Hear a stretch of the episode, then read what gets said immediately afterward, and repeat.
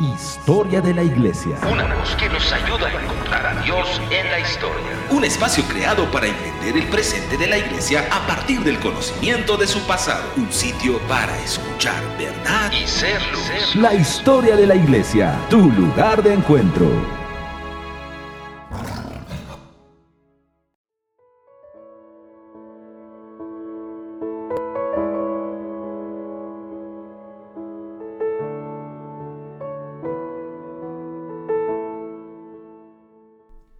Saludos, soy Manuel Durán, desde la ciudad de Zacatecas, México.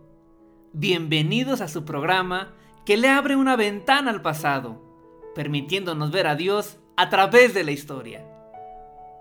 Acompáñanos en este espacio donde nos encontraremos con el pasado y la comprensión del presente. la comprensión del presente. ¿El concilio de Jerusalén solucionó el tema de la salvación para los judíos? ¿Cuál es el papel de Pablo y su legado para la iglesia? ¿Cómo quedó la iglesia a la muerte de los primeros apóstoles? No se vaya, quédese con nosotros.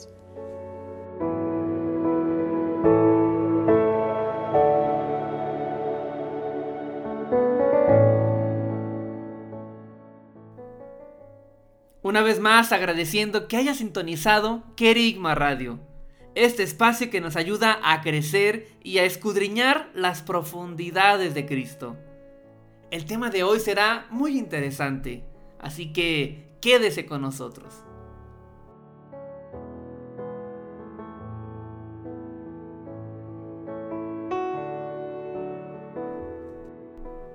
La historia de la iglesia es parte fundamental de nuestra fe. Conocerla no solamente nos trae claridad, también nos hace ver cómo Dios siempre ha trabajado a favor de sus propósitos. Conocer la historia de la iglesia es en verdad muy apasionante, así que lo invitamos una vez más a no perderse ni uno solo de nuestros programas. Como lo he dicho en ocasiones anteriores, estamos desarrollando la historia de manera cronológica es así que hemos venido estudiando los primeros 20 años de la historia de la iglesia, partiendo de aquel Pentecostés, descrito en el capítulo 2 del libro de Hechos. Libro que, por cierto, hemos venido tomando como una plataforma en estos programas. En el programa pasado hablamos la historia comenzando desde el martirio de Esteban. Luego revisamos la persecución hecha por Saulo la conversión de él, el primer contacto con el Evangelio entre los gentiles, es decir, específicamente el contacto entre Pedro y el gentil Cornelio. Pero también hablamos de la expansión del Evangelio luego de iniciada esta primera persecución por manos de Saulo. Hablamos de este contacto del Evangelio más allá de la iglesia de Jerusalén, primero entre los judíos y poco a poco entre los gentiles. En aquel programa también hablamos sobre el primer viaje misionero de Pablo y cómo todo ello vino a quebrar esquemas dentro de la religiosidad judía, que se preguntaban si la salvación solo era para los judíos o también para los gentiles, ya que ni aun con las pruebas y los relatos que les entregaban los convencían del todo. Fruto que daría origen al primer concilio de la iglesia en el año 50.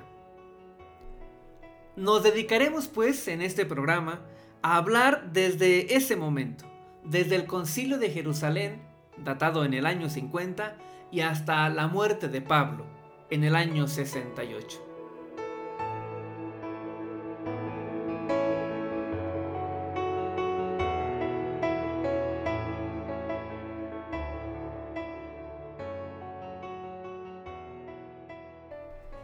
Cuando revisamos el pasaje del libro de Hechos capítulo 10, identificamos una cosa muy importante. Vemos que fue Dios el que intervino para que el Evangelio pudiera llegar a los gentiles. Él mismo fue quien le habló a Pedro, pero también envió un ángel a Cornelio para que mandara a buscar a Pedro. Esto inauguraría una fase de la iglesia muy valiosa. La respuesta de si la salvación también era para los gentiles estaba resuelta. no solo para la familia de Cornelio, de quien Pedro testificó delante de los apóstoles, sino también por las múltiples conversiones que Pablo hizo desde su primer viaje. Y todo esto, obviamente, llegaba a los oídos de los apóstoles que, por cierto, seguían en Jerusalén.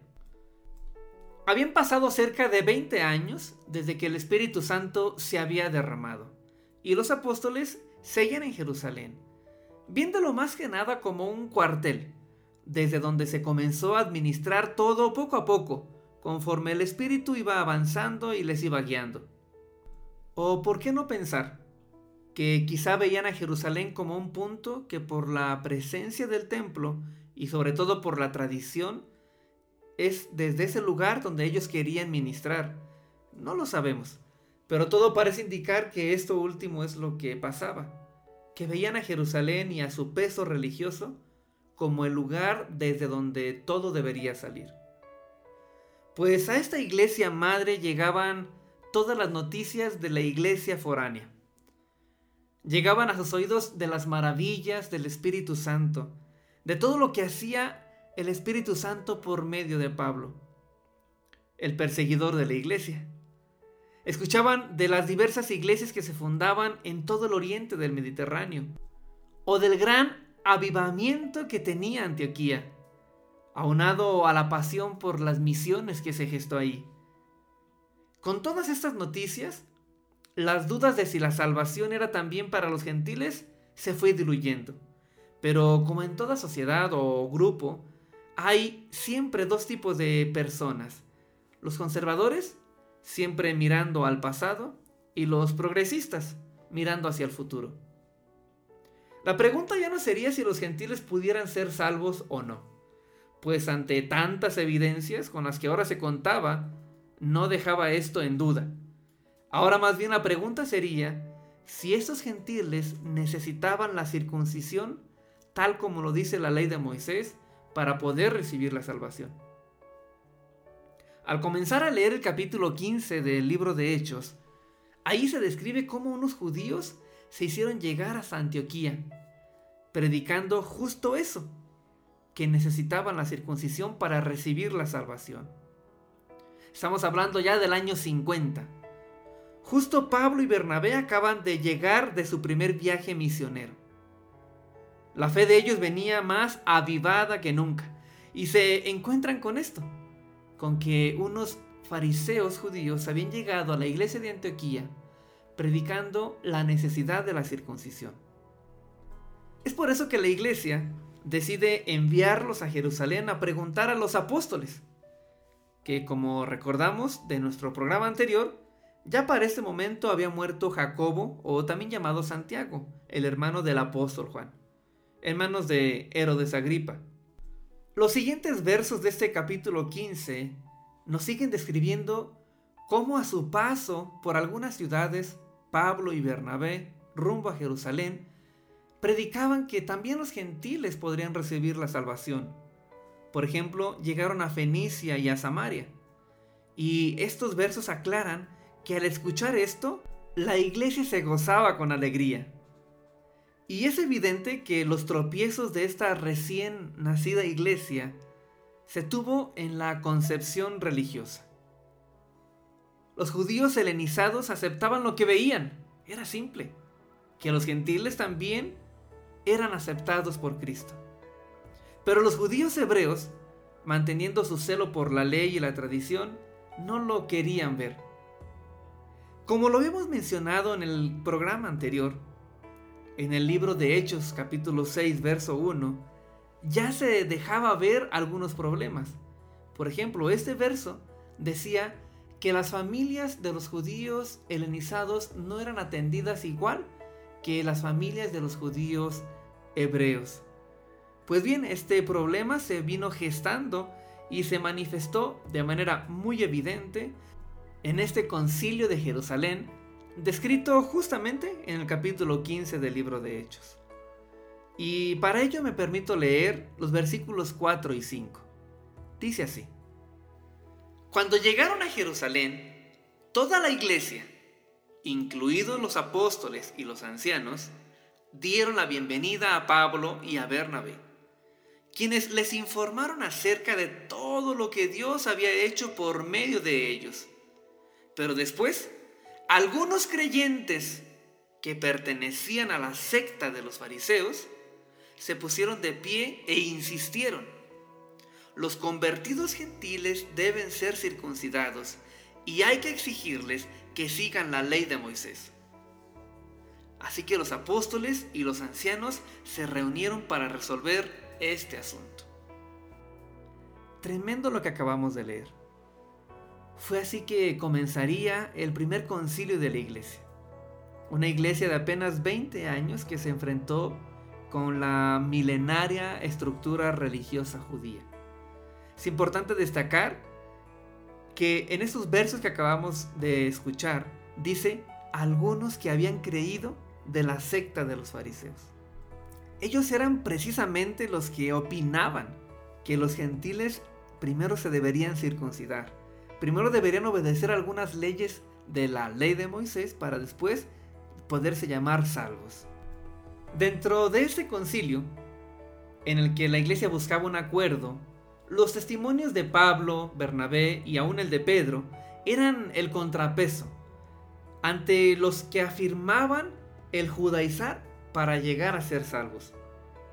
Es interesante que el mismo Pedro, en este capítulo 15, pero en el verso 11, deja claro que es mediante la gracia de Jesús que somos salvos. Fue importante el papel que tuvo dentro de este concilio Jacobo, el hermano del Señor Jesús, considerado por la historia como una persona de alta estima entre los que conocían la ley. Quizá era un rabino. Junto con Juan y con Pedro, Jacobo, o también llamado Santiago, es considerado como el tercer pilar de la iglesia de Jerusalén por el apóstol Pablo. Jacobo fue quien determinó en gran medida la solución o resolución de este concilio. Y esta resolución la podemos encontrar abreviada en los versos 28 y 29 de este capítulo 15, que dicen así. Pues nos pareció bien al Espíritu Santo y a nosotros no imponer sobre ustedes una carga mayor que estos pocos requisitos. Deben abstenerse de comer alimentos ofrecidos a los ídolos, de consumir sangre o la carne de animales estrangulados y de la inmoralidad sexual. Si hacen esto, harán bien. Esto se escribió en una carta que tenía la intención de ser leída en varias iglesias, principalmente en la iglesia de Antioquía, por boca de Silas y Judas, dos discípulos de la iglesia de Jerusalén. Con esta resolución se completó el periodo de transición de una iglesia cristiana judía a una iglesia para toda raza y nación. Ahora el Evangelio podía seguir en su constante expansión los cristianos gentiles podrían entrar al redil con la práctica de una fe sencilla en Cristo y una vida recta, mientras los creyentes judíos se esperaba que continuaran practicando la ley, aunque las reglas se fueran de ahí en adelante interpretando y confrontando constantemente por personas principalmente como el apóstol Pablo. Hasta este momento, es decir, hasta este año 50, no se había escrito ningún libro del Nuevo Testamento, ni evangelios ni cartas del apóstol Pablo a las distintas iglesias. Era más bien el Espíritu Santo quien había sido suficiente hasta este momento. Pero si estamos comprendiendo lo que se está diciendo, también podremos intuir a qué se debió que se comenzaran a escribir las primeras cartas. Sí, pues conforme se extendía el Evangelio y conforme más tenía contacto con otras culturas, las dudas fueron surgiendo. Muchas veces dentro de la misma iglesia, pero más que nada, otras tantas veces eran influidos por sectas o por filosofías externas. De ello hablaremos en otro programa, ya que hubo mucha contaminación dentro de la iglesia casi al finalizar el primer siglo. Los eruditos y teólogos no logran ponerse de acuerdo en cuál es el orden histórico en que fueron apareciendo los evangelios y las cartas de Pablo. Todas ellas se estima que comenzaron a escribirse a partir del concilio de Jerusalén del año 50 y hasta el año 90, fecha en que data la escritura del Evangelio de Juan, último libro escrito del Nuevo Testamento. Pero, queridos oyentes, abriendo un espacio, abriendo un paréntesis ahora, ¿no se han preguntado a qué se debe que los apóstoles no nos dejaron más libros escritos? ¿O por qué no fueron más explícitos al tocar ciertos temas como el de la familia o el de la organización de la iglesia? Bueno, la verdad yo sí me he hecho estas preguntas, pero creo que la respuesta no es difícil de encontrar. La iglesia de este primer siglo no creía que la venida de Cristo iba a ser tardía. Creían en una venida de Cristo inminente. Sobre todo aquellos testigos directos que habían comido con Él luego de su resurrección. Como lo dijimos en un programa anterior, ellos creían que la venida de Cristo llegaría mañana. Y si no, al día siguiente. Eso mismo fue lo que los llevó a deshacerse de sus propiedades Sabían que no podían necesitar nada dentro de este reino que venía. Sabían que estas cosas dejarían de tener valor, pues ante Jesús nada serviría, nada era necesario. Así que los apóstoles nunca se vieron dejando un legado escrito para una iglesia milenaria que vendría después ni tampoco se especializaron en dejar con sumo detalle las cosas que vivían. Si así haya sido, las cartas creo que no cabrían en la Biblia. Es por eso que el nuevo pacto está compuesto de apenas 27 libros. Pero lo bueno de esto es que el Espíritu Santo sigue con nosotros, quien está para enseñarnos, recordarnos y guiarnos a toda verdad. Pero continuemos con lo que sucedió luego del concilio de Jerusalén. El libro de Hechos en sus primeros capítulos centra su atención y descripción de lo que sucedía dentro de la iglesia de Jerusalén. Pero después del concilio, es evidente que el relato del libro de Hechos se va como alejando de la iglesia y enfoca su atención más bien en la iglesia gentil y en la obra de Pablo. ¿Y qué vemos en estos capítulos?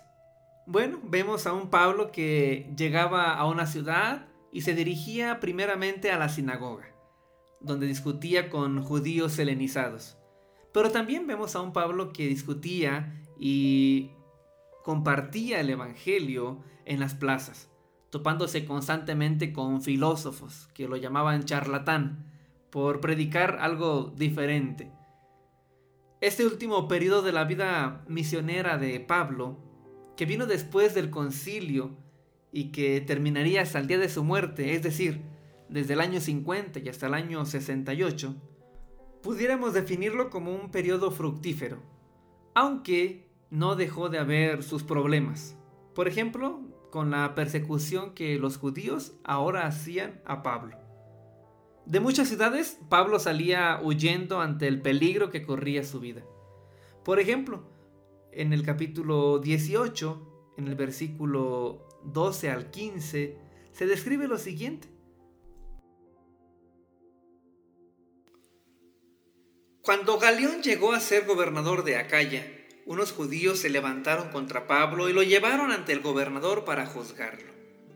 Acusaron a Pablo de persuadir a la gente a adorar a Dios en formas contrarias a la ley.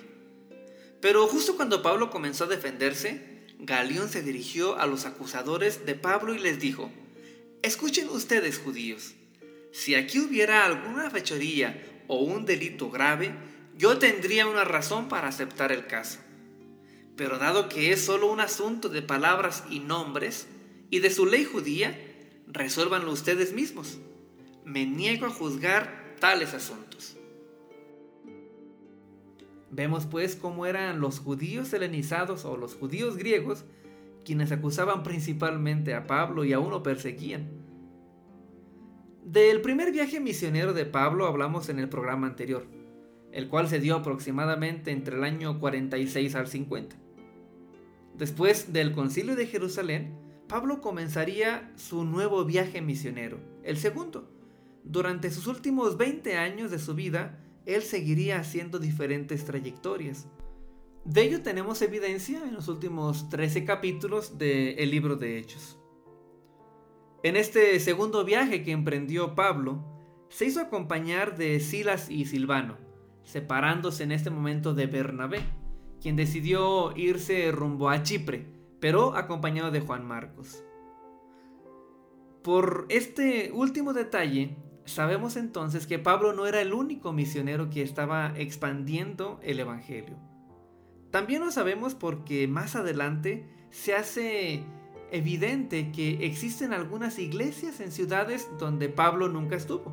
Lo que quiere decir entonces que además de Pablo y Bernabé, otros discípulos también compartían el Evangelio. Por ejemplo, la iglesia de Roma, a quien tradicionalmente se atribuye su fundación al apóstol Pedro. ¿Y qué decir de Apolos, por ejemplo? Este predicador judío nacido en Alejandría, que después tendría gran importancia dentro de la iglesia de los Corintios, pero que antes de eso se la pasaba enseñando de las escrituras y demostrando quién era Jesús, el Cristo.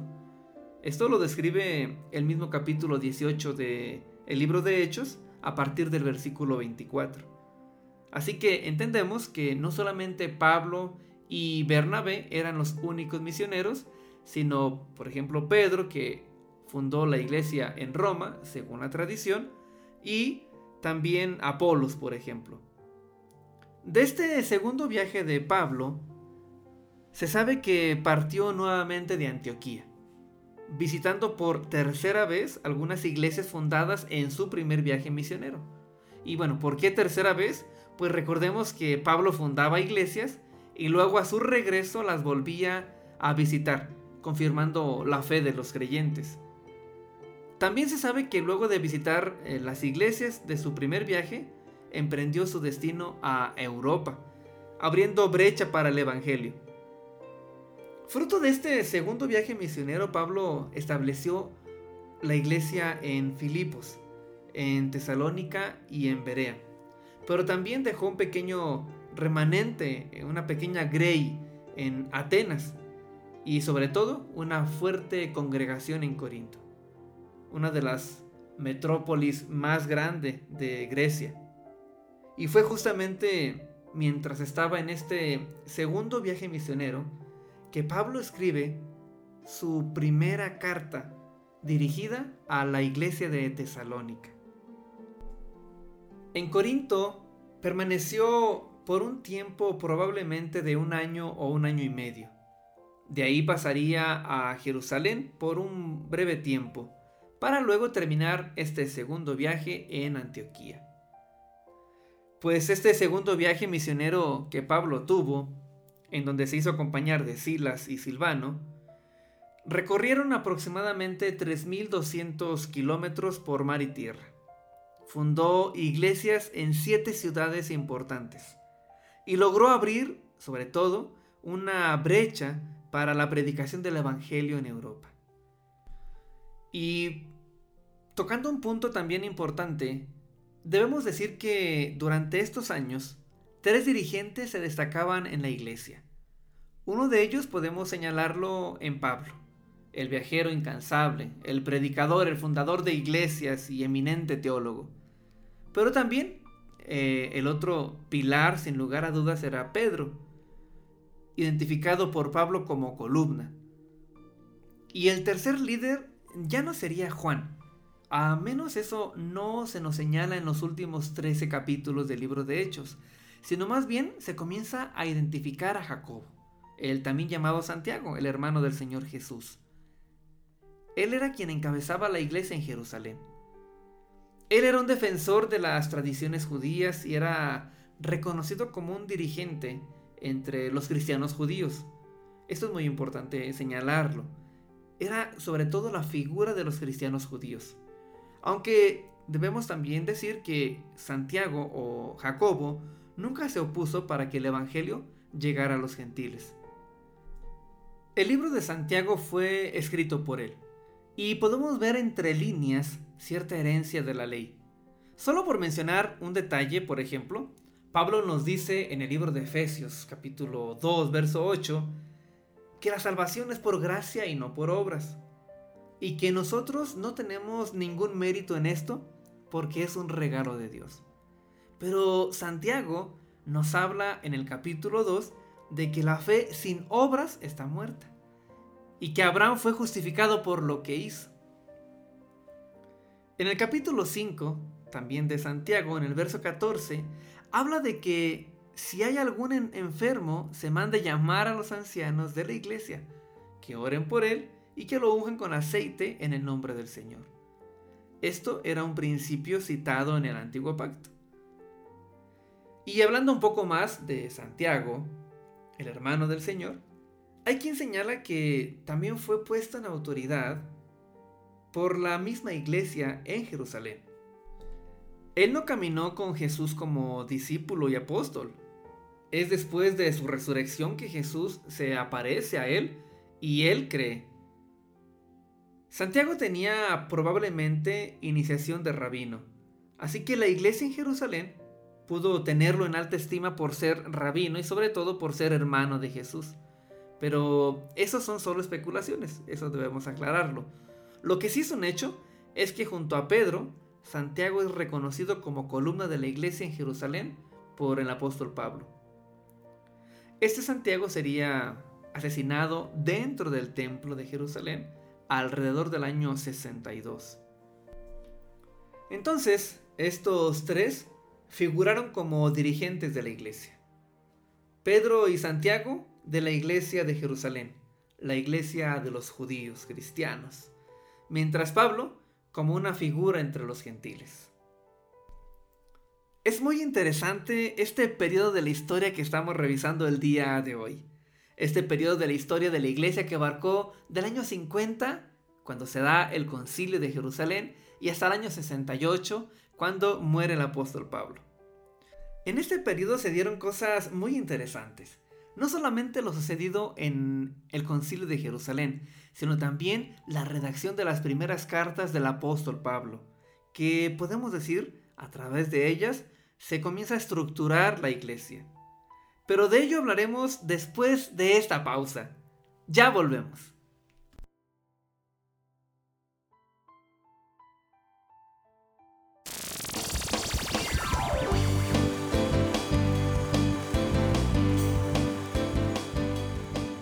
Estás en sintonía de Querigma Radio. Radio. Extendiendo el mensaje del reino de Dios a todas las naciones de la tierra. A todas las naciones de la tierra.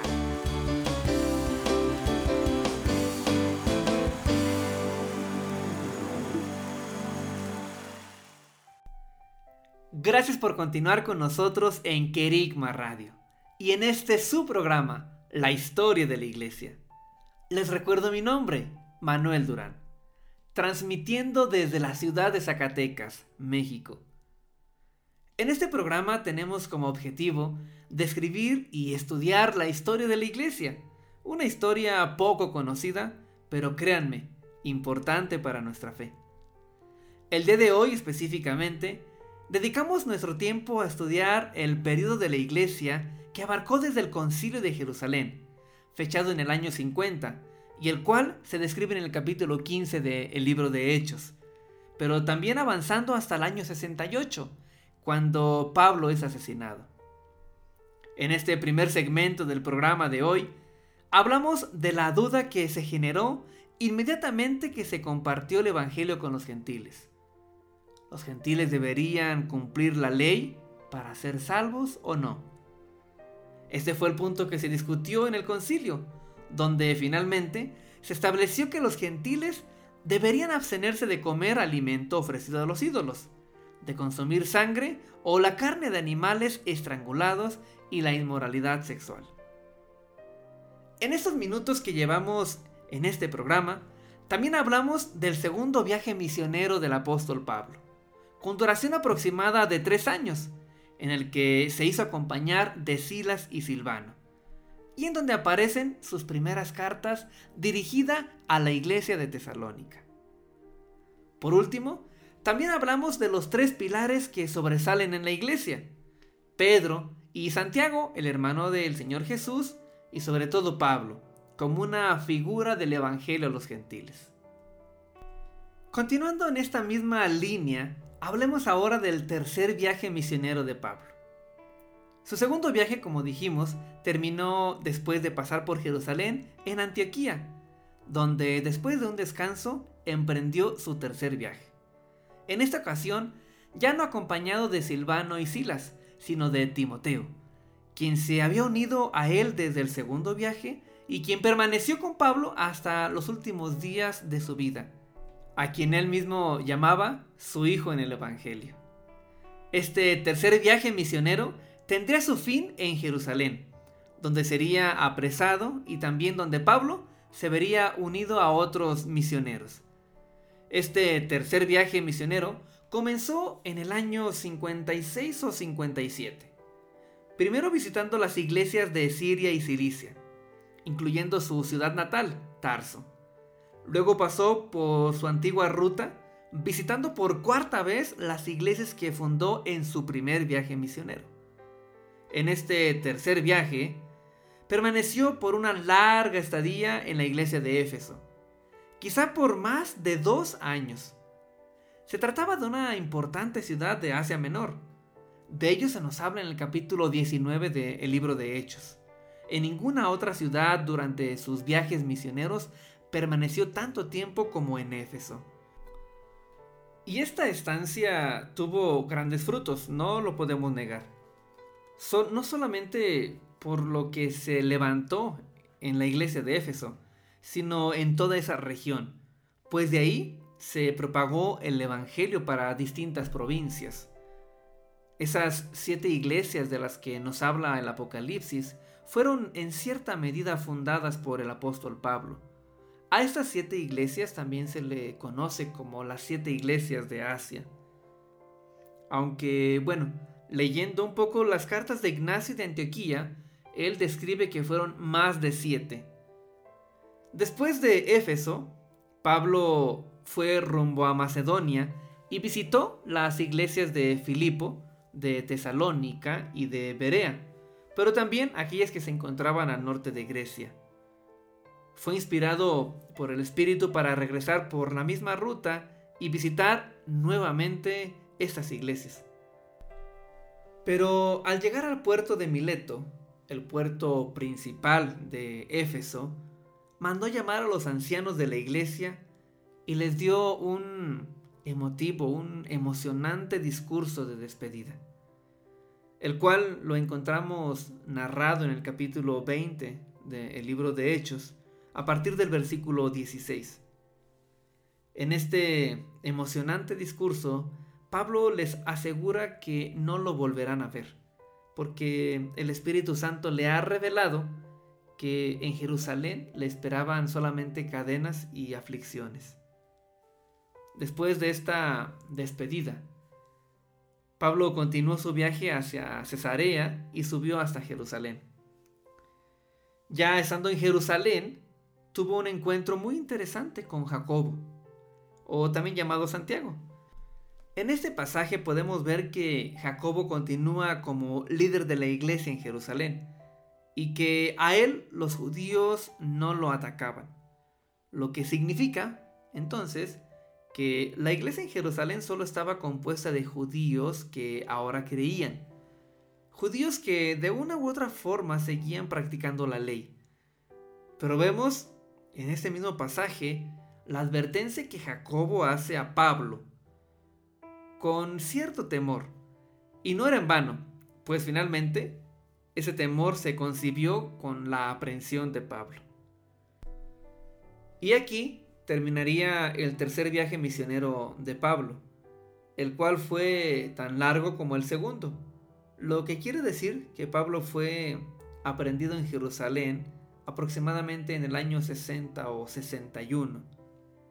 De este tercer viaje misionero, lo más destacable fue la imponente iglesia en Éfeso y también haber escrito dos de sus epístolas más importantes, la dirigida a los romanos, donde él expone sobre todo el Evangelio que predica, y la que fue también dirigida a los Gálatas, una iglesia fundada en su primer viaje misionero, pero que para este momento algunos maestros eh, judaizantes habían sido recibidos por esta iglesia y los lograron persuadir a practicar la ley de Moisés como un medio para alcanzar la salvación.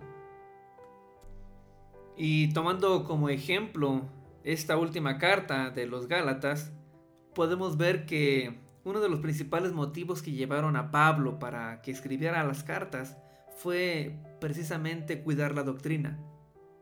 Pues ese gigante llamado religión judía o tradición judía se había levantado y estaba haciendo muchos estragos entre estos primeros años en la iglesia de los gentiles. Aquellos judíos conservadores y celosos de esta ley, que ahora creían en Cristo, fueron quienes se levantaron principalmente eh, en contra de esta sencillez y libertad de la fe de los gentiles. A partir del capítulo 22 y hasta el capítulo 28 del libro de Hechos, se nos describen los distintos juicios que tuvo Pablo ante las distintas autoridades. Y desde que Pablo fue tomado preso en Jerusalén, se estima que duró un tiempo allí y luego fue trasladado a Cesarea por autoridades romanas, donde permaneció por lo menos por tres años, pasando finalmente a Roma, en donde estuvo prisionero por dos años. Es decir, que esta prisión de Pablo, desde el momento en que es aprendido en Jerusalén y hasta que llega a Roma, duró cinco años, entre el año 61 y el año 66 aproximadamente. Esta prisión sería una experiencia tremenda para Pablo. No dejaba de ver las maravillas y el poder del Señor. Eh, me llama mucho la atención el versículo 11 del capítulo 23. Eh, dice así, esa noche el Señor se le apareció a Pablo y le dijo, ten ánimo Pablo, así como has sido mi testigo aquí en Jerusalén, también debes predicar las buenas nuevas en Roma. Qué tremendo. Pablo sabía, entre otras cosas, el propósito de esa aprehensión. El viaje que hizo desde Cesarea hasta Roma es considerado por algunos como el inicio del cuarto viaje misionero de Pablo. Sí, Pablo estaba preso y en su traslado de Cesarea hacia Roma inició su cuarto viaje misionero. En Cesarea el rey Agripa estuvo a punto de ponerlo en libertad. De no haber sido por la petición del mismo Pablo de apelar ante el César, exigiendo así su derecho romano, en esa ciudad hubiera quedado a salvo. En este viaje, sus compañeros en calidad de sirvientes eran Aristarco y Lucas. Ese viaje que todos recordamos que se describe en esta nave que naufragó y que terminó finalmente en la isla de Malta, en donde estuvo tres meses. Aseguró, yo aseguro de verdad que ahí Pablo estableció una iglesia. Finalmente, Pablo llegaría a Roma aproximadamente en el año 64. Encadenado y según se describe, las cadenas estaban atadas a un soldado. Ahí en Roma esperaría él su, su juicio, su proceso. Pero inmediatamente llegando a Roma, en esa cierta libertad de la que gozaba Pablo, mandó llamar a los principales líderes judíos de Roma para predicarles el Evangelio de Cristo. Y el último capítulo de este tremendo libro de Hechos, el capítulo 28, describe este, este encuentro de manera muy particular. Y me permito leerlo también. A partir del versículo 22 dice, Pero deseamos oír de ti lo que enseñas, porque lo que sabemos de esta secta es que en todas partes se habla contra ella. Y habiéndole fijado un día, vinieron en gran número a donde él posaba, y desde la mañana hasta la tarde Pablo les explicaba testificando fielmente sobre el reino de Dios y procurando persuadirlos acerca de Jesús, tanto por la ley de Moisés como por los profetas. Algunos eran persuadidos con lo que se decía, pero otros no creían, y al no estar de acuerdo entre sí, comenzaron a marcharse. Bueno, al no aceptar el Evangelio de Cristo, Pablo decidió dejar a un lado a los judíos y más bien dedicarse a los gentiles. Y sí, así como se lo imaginan, Pablo estaba hecho prisionero, encadenado, encadenado además a un soldado, pero él seguía predicando. Y él tenía cierta libertad para hacerlo. Así que convirtió de su casa una iglesia. Por lo menos por dos años. Esto nos lo describe los últimos versos del capítulo 28. Una iglesia en donde los principales convertidos eran los soldados, los guardias. Al respecto me sorprende mucho leer el siguiente o los siguientes versículos del libro de Filipenses. Dice así en el versículo 12 del primer capítulo. Y quiero que sepáis, hermanos, que las circunstancias en las que me he visto han redundado en el mayor progreso del Evangelio. De tal manera que mis prisiones por la causa de Cristo se han hecho notorias en toda la guardia pretoriana y a todos los demás y que la mayoría de los hermanos, confiando en el Señor por causa de mis prisiones, tienen mucho más valor para hablar la palabra de Dios sin temor. Es tremendo esto. Se pueden imaginar a Pablo encadenado, prisionero, ya por más de tres años y aún así predicando de las riquezas de Cristo. Estas cadenas también llevaron a Pablo a escribir cartas a las iglesias. Fue justo aquí en Roma donde Pablo escribió cuatro de sus cartas. La carta dirigida a los efesios, a los filipenses, a los colosenses y también la de Filemón. Pero hay una historia de Pablo fuera de la Biblia que a mí me sorprende mucho. Se dice que después de estar dos años en prisión en Roma, justo lo que describen los últimos versos del capítulo 28 de Hechos, Pablo fue absuelto y fue dejado en libertad. De los argumentos que se tiene, ninguno es contundente. Solo se sabe de su deseo y de su declaración de que pronto irá a verlos. La historia escribe que, puesto en libertad, quizá tres años, es decir, entre el año 64 y el año 67, pudo visitar nuevamente la iglesia de Éfeso, la de Mileto, la de Colosas, y también visitó Creta, donde dejó a Tito como encargado de las iglesias, para terminar en Nicópolis, al norte de Grecia. Esta misma tradición histórica dice que de ahí sería nuevamente apresado y llevado a Roma, donde finalmente sería decapitado en el año 68. Esta misma tradición histórica señala que fue en esta última aprehensión que Pablo escribiría las últimas cartas, la de Primera Timoteo, la de Tito y la de Segunda Timoteo. Y bueno, creo que es el momento de hacer una breve pausa, así que permanezca con nosotros.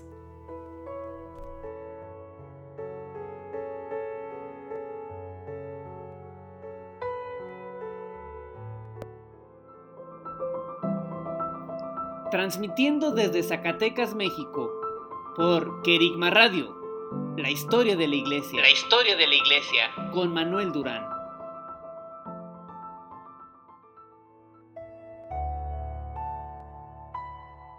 Muchas gracias por permanecer con nosotros en Kerigma Radio. Les recuerdo que están escuchando su programa La historia de la iglesia. El día de hoy estamos hablando de un periodo muy distintivo Estamos hablando de un periodo que abarcó desde el concilio de Jerusalén, datado en el año 50, y hasta la muerte del apóstol Pablo en el año 68, siendo él de alrededor de 60 años de edad. Hemos hablado en los dos segmentos anteriores acerca de cómo luego del concilio de Jerusalén, en el que se discutió si los gentiles deberían obedecer la ley de Moisés para ser salvos, vino un periodo de expansión del Evangelio entre los gentiles. Hablamos precisamente del segundo y tercer viaje misionero de Pablo, quien tenía como característica establecer iglesias y visitarlas al poco tiempo para confirmar así la fe de los hermanos y establecer tanto ancianos como maestros y profetas. Hablamos de un Pablo que fue perseguido por los judíos, a quienes él se aferraba al predicarles, y quienes finalmente lo aprenderían en Jerusalén, justo donde terminó su tercer viaje misionero. Finalmente estuvimos hablando sobre su prisión por autoridades romanas por cinco años, aproximadamente entre los años 61 al 66, misma prisión que a él le sirvió para continuar predicando el Evangelio, aún entre los guardias pretorianos. Y continuando con nuestro relato acerca de este periodo, creo que muchos nos hemos llegado a preguntar, ¿qué fue de la vida de los apóstoles? ¿Qué fue de la vida del resto de los apóstoles que no se mencionan o poco se mencionan en el libro de Hechos? Este libro solo nos cuenta de la muerte de Jacobo, el hermano del apóstol Juan, y de la aprehensión de Pablo, pero nada más. Y desde fechas muy antiguas comenzaron a aparecer tradiciones que afirmaban tal o cual cosa de los apóstoles o que habían fundado tal o cual iglesia. Muchas de estas tradiciones son indudablemente el resultado del deseo por parte de cada una de las iglesias de tener su origen apostólico, pero otras son más dignas de ponerles atención. Algunas de estas historias son dignas de que las conozcamos. ¿Qué mejor que hablar de Pedro, de quien se dice que estuvo en Roma antes que Pablo? ciudad donde sufriría él eh, el martirio y muerte en tiempos del emperador Nerón en el año 67. Se cree que fue justo en Roma donde Pablo escribió sus epístolas y que también fue crucificado cabeza abajo. Esto por lo dicho en el Evangelio de Juan, capítulo 21, del versículo 18 al 19. Pero ahora hablemos de Pablo de quien se tienen bastantes dudas, sobre todo de esta liberación que tuvo después de haber sido preso durante cinco años en la cárcel. Pero se cree que sí. Incluso se cree que continuó su viaje misionero, pudiendo llegar incluso hasta España, tal como era su deseo, el cual lo expone en Romanos 15:24. Y se dice que estuvo en libertad durante dos años es decir, entre los años 66 al 68 aproximadamente. Y en este año serían puesto nuevamente bajo prisión, justamente para ser ya ejecutado o decapitado en tiempos de Nerón, igualmente que Pedro. Según la tradición, el apóstol Juan fue desterrado en esta época también de Nerón a la isla de Patmos donde escribiría el libro de Apocalipsis o el libro de las revelaciones. Luego de terminada esta persecución, él regresaría a Éfeso, donde moriría en su vejez, cerca del año 100. El Evangelio de Juan está datado en el año 90, lo que significa entonces que primero escribió el libro de revelaciones y después el Evangelio. Este sería pues el último libro escrito del Nuevo Testamento. Entonces, como lo decía hace un momento, la idea de defender el origen de una iglesia por manos apostólicas hizo que ya dentro del primer siglo se crearan distintas leyendas y versiones históricas. Por ejemplo, una de ellas es que Marcos, Juan Marcos, habría fundado la iglesia cristiana en Alejandría y que Felipe, la iglesia en Bizancio, es decir, lo que más adelante sería Constantinopla.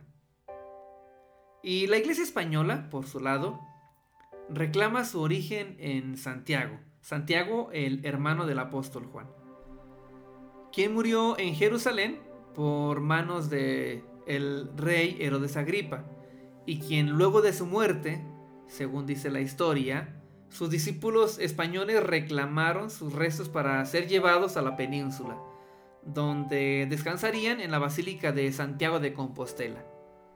Pero hay relatos históricos que señalan su origen más bien de la Iglesia de España por manos de Pablo, justamente en esa libertad que se dice tuvo. Pero hay un relato más y de verdad eh, muy emocionante y único. Se trata del origen de la iglesia en la India, por manos del apóstol Tomás.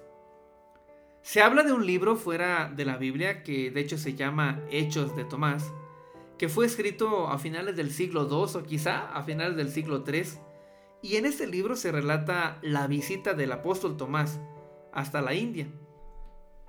Según se nos cuenta, había ahí un rey indio de nombre Gondofares.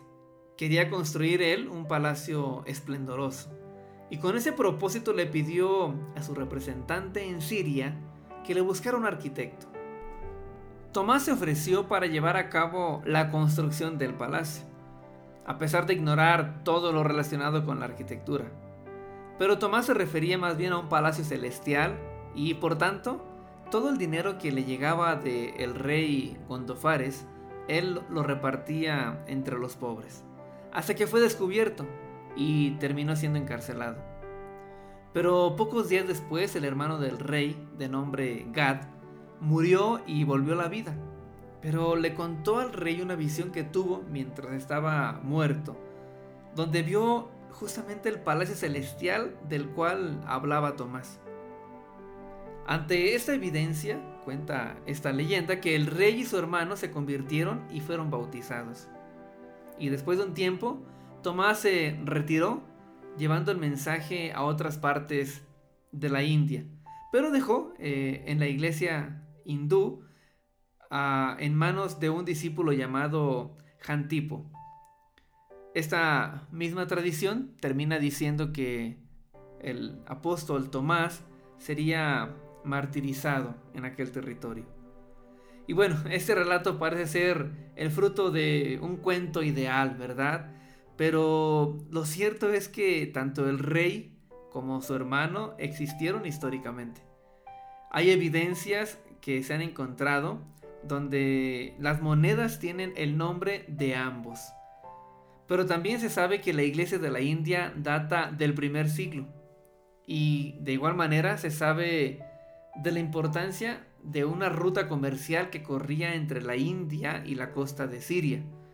Por lo que esta leyenda algo ha de tener de verdad. De la mayoría de los apóstoles la verdad es que no tenemos registro. Pero sabemos que el Evangelio mm, se extendió no solamente por la predicación de, Pablo, de Bernabé, sino más bien por el compromiso de muchos eh, que querían extender el mensaje en todas direcciones. Entonces es también ahora el momento de hablar de, algo que motivó a la iglesia a, a llevar el Evangelio. Y hablo nuevamente de las persecuciones. Si bien la persecución que inició Saulo de Tarso fue lo que sacó a la iglesia de Jerusalén, más adelante, la persecución que inició el Estado, es decir, el emperador romano, también serviría para que la iglesia se siguiera expandiendo, rompiendo fronteras. Así que hablemos de las persecuciones del Estado. Aquellas que se levantaron dentro del primer siglo, a escasos 30 años después de la ascensión de Cristo.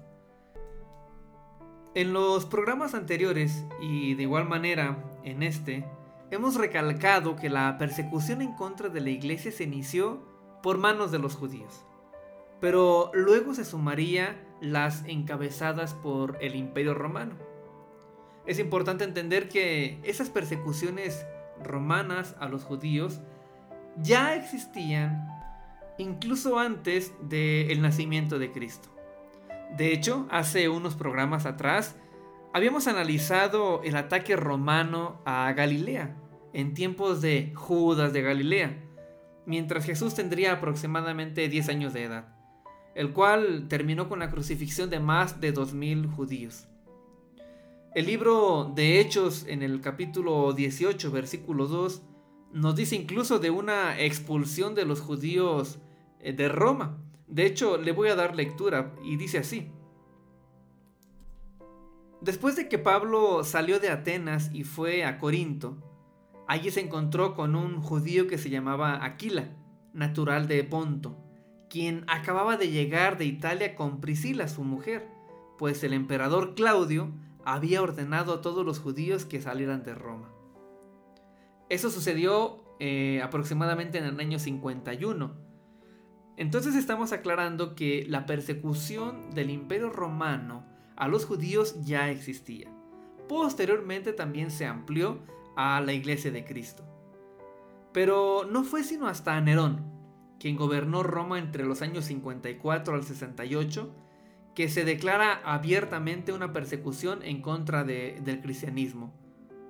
Esta persecución tendría gran importancia, no tanto por esa magnitud de, de víctimas que sin duda las hubo, sino más bien por haber marcado un inicio de dos siglos y medio de persecuciones y martirios cristianos, todos encabezados por el imperio. Bueno, y sería Pedro y Pablo parte de sus víctimas, quienes murieron aquí en Roma. El 18 de julio del año 64, dice la historia oficial, estalló un enorme incendio en Roma y Nerón se encontraba fuera de Roma, en una casa a las afueras de la ciudad. De inmediato se dirigió a Roma y organizó todo para que se pudiera apagar lo más rápido posible. Para los que se quedaron sin refugio, dice la historia que Nerón abrió sus propiedades y jardines. Pero no bastó para que muchos aún así lo acusaran como haber sido quien provocó dicho incendio y ya para ese momento lo tachaban de loco. El fuego duró siete días, eh, siete días destruyendo todo. Se dice, repito, según la historia oficial, que 10 de los 14 barrios que se, en que se dividía la ciudad fueron devorados por las llamas. La sociedad romana exigía encontrar culpables.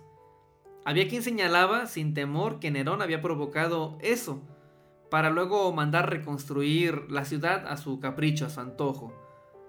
Pero el historiador Tácito, quien fue testigo de este incendio, quien no era cristiano, por cierto, señala que más bien el incendio fue accidental y que comenzó en un almacén de aceites. Pero la gran mayoría de los, de los historiadores aceptan que Nerón lo provocó como un medio para inspirarse en la literatura y la poesía. Pero algo curioso ocurrió dentro de este incendio. Dos de los barrios que no sufrieron de, él es donde se encontraba la mayor cantidad de judíos y cristianos. Por lo que ante la presión social, Nerón no dudó en culparlos a ellos y comenzar así lo que sería la primera persecución del Estado. Este mismo historiador Tácito describe así lo acontecido. Dice, además de matarles, se les hizo servir de entretenimiento para el pueblo. Se les vestía de pieles de animales y se arrojaban a los perros. Eran también crucificados. A otros se les prendía fuego al caer la noche para que fueran colgados y sirvieran de lumbreras en las calles. Nerón ofrecía espectáculos en el circo romano con ellos. Y sigue diciendo Tácito que toda esta crueldad hizo que despertara cierta compasión dentro de la sociedad romana, viendo que la muerte de ellos no estaba justificada, sino más bien era la obediencia de los caprichos del emperador. Afortunadamente, esta primer persecución solo fue efectiva dentro de Roma y no más allá. Posiblemente haya deseado el emperador que así fuera, pero en el año 68 el Senado romano lo destituye y él decide suicidarse. Y bueno, mientras esto ocurría en Roma, en el resto del imperio el cristianismo se expandía silenciosamente dependiendo únicamente del Espíritu Santo y de algunos evangelios que ya comenzaban a circular entre las iglesias. así como algunas cartas, no solamente de Pablo, sino aún de los discípulos de estos, que también escribieron y ya circulaban entre las iglesias. Y ante todo esto, ¿cuál era entonces el panorama de la iglesia a 40 años después de haberse derramado el Espíritu Santo? A pesar del concilio de Jerusalén, la iglesia, pudiéramos decirlo, que aún estaba dividida en dos. Desafortunadamente sí. Por un lado, aquellos judíos que aceptaban a Jesús como el Mesías, pero que defendían la circuncisión y la obediencia de otras prácticas de la ley para ser salvos. Y estaba la otra parte de la iglesia, la de los gentiles, que creía en Cristo y en su testimonio como el Hijo de Dios, pero que no practicaban la ley judía y tampoco condenaban, sino más bien la llegaron a ver como la sombra de lo que ahora Cristo y la iglesia significaban. Y esto es eh, de verdad confrontador. Pero es así como podemos ir terminando el programa de hoy. Un programa bastante intenso en el que conversamos de un periodo de la historia de la iglesia muy particular y decisivo. Hablamos del concilio de Jerusalén, datado en el año 50 y lo ocurrido hasta la muerte del apóstol Pablo.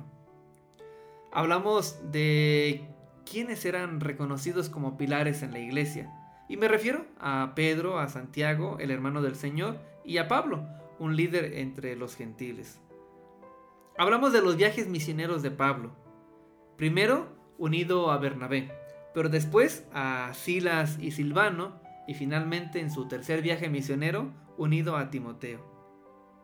A pesar de toda la importancia de la labor misionera de Pablo, Creo yo que la gran contribución de Pablo no fue necesariamente esta, sino sus cartas, que ahora forman parte de las escrituras y que a través de los siglos han ejercido, sí o sí, influencia sobre la vida de la iglesia.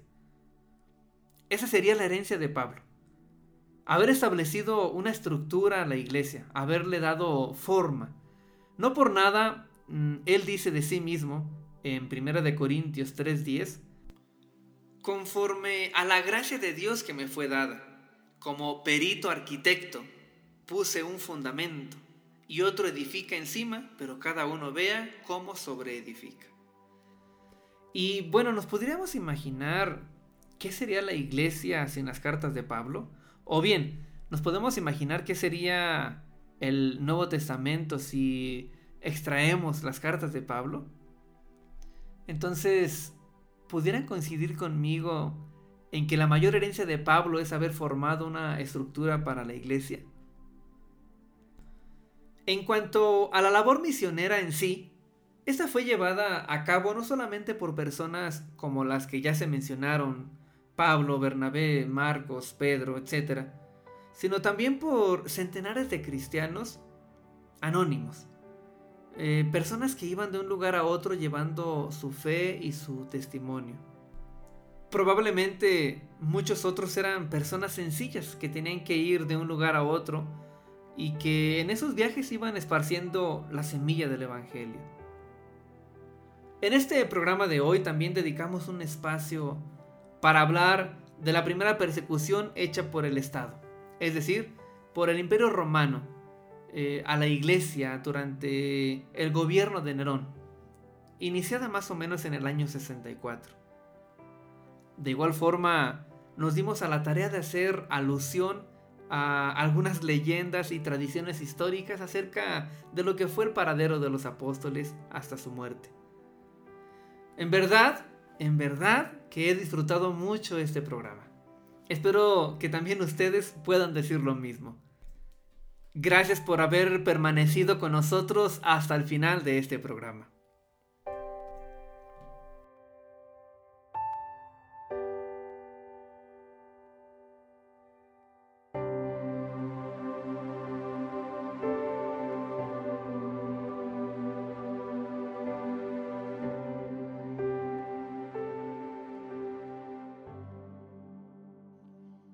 Desea contactarse con nosotros, escríbanos al correo radiohistoria de la iglesia arroba gmail.com. Radiohistoria de la iglesia arroba gmail.com.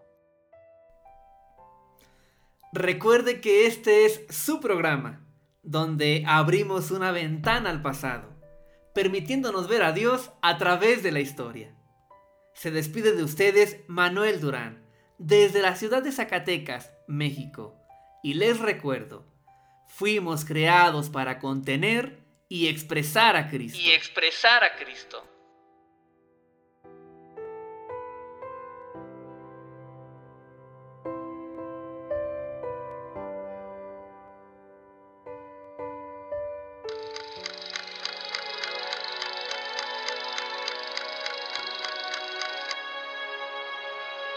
Historia de la Iglesia. Una voz que nos ayuda a encontrar Un espacio creado para entender el presente de la Iglesia a partir del conocimiento de su pasado. Un sitio para escuchar verdad y ser luz. La historia de la Iglesia, tu lugar de encuentro.